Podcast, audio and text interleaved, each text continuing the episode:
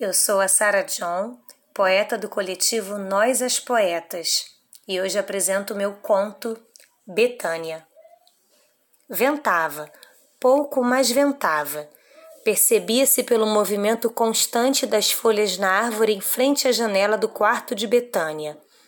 Betânia pintava uma tela pequena, com guache vermelho, pensando que aquele seria um bom presente para Gaia, se Gaia ainda pensasse nela.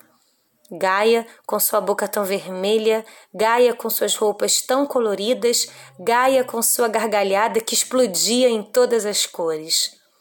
Olhou para a tela. Precisava escurecer o vermelho, mas já estava sem preto. Aquele era um dos últimos guaches e logo estaria sem tinta nenhuma. Deu um longo suspiro.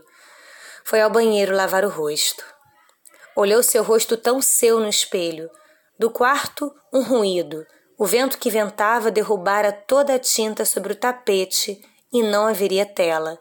Mas, e se Gaia ainda pensasse nela, e se Gaia ainda esperasse, depois de toda aquela distância forçada, e se a esperasse a boca vermelha de Gaia, dona da gargalhada de todas as cores, e se Gaia ainda quisesse, ainda quisesse Betânia, Betânia não ia ao menos dar-lhe uma tela, ela que presenteava tantos amores ao longo dos anos com quadros ou simples rabiscos, mas todos tão cheios de significados e cores.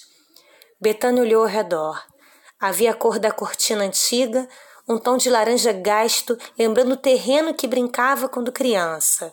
Havia o marrom da cabeceira da cama, como era o marrom o caldo de feijão que a avó fazia. Havia o azul da camisola jogada sobre a cadeira, tão azul como eram os olhos das pessoas que pintava quando era mais nova, mas que hoje jamais pintaria, jamais. Queria a cor mais bonita, a mais intensa, a mais verdadeira, para provar de uma vez por todas que o querer que estava por Gaia estava em cada pedaço do seu ser e que sobreviveu a cada segundo dessa solidão toda, dessa inexistência, desse não se ver. Encostou então o pincel no preto de sua própria pele, na pele de sua coxa preta, e enfim pôde escurecer o vermelho que lá estava, tornando esta tela uma dádiva digna da rainha de suas dores, da rainha de seu ser, da rainha de seu há de vir.